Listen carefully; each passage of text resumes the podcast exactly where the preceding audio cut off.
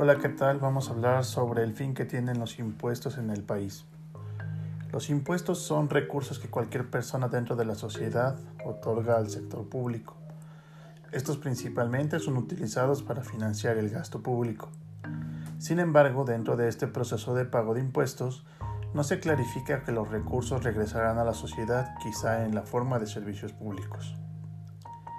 Esto es así porque los recursos obtenidos por el sector público sirven para muchos fines, siendo uno de los más importantes, por el caso de México, la redistribución del ingreso a través de diversas vías, por ejemplo, a través de los programas de desarrollo social, el mantenimiento de vías de comunicación, como calles y carreteras, entre otras. Las principales funciones de los impuestos están en el sistema económico del país, ya que a través de estos se pueden alcanzar diversos objetivos, como la redistribución del ingreso en favor de un sector o grupo social. Esto se alcanza cuando se logra reducir todos aquellos efectos negativos que generan los mercados en la economía del país. Un ejemplo de redistribución de ingreso es a través del impuesto sobre la renta. Los impuestos también son utilizados para mejorar la eficiencia económica del país, logrando corregir fallas en el sector comercial y el mercado externo.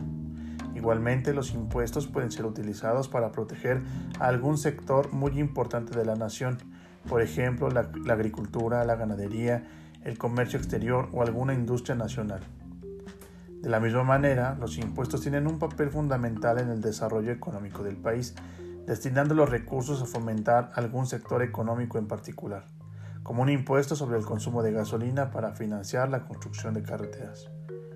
Como conclusión podemos ver que los impuestos pueden ser utilizados con fines fiscales, obteniendo recursos que el sector público utiliza para cubrir las necesidades financieras, así como también de manera extrafiscal generando efectos económicos, sociales, culturales, políticos, etc., en beneficio del país.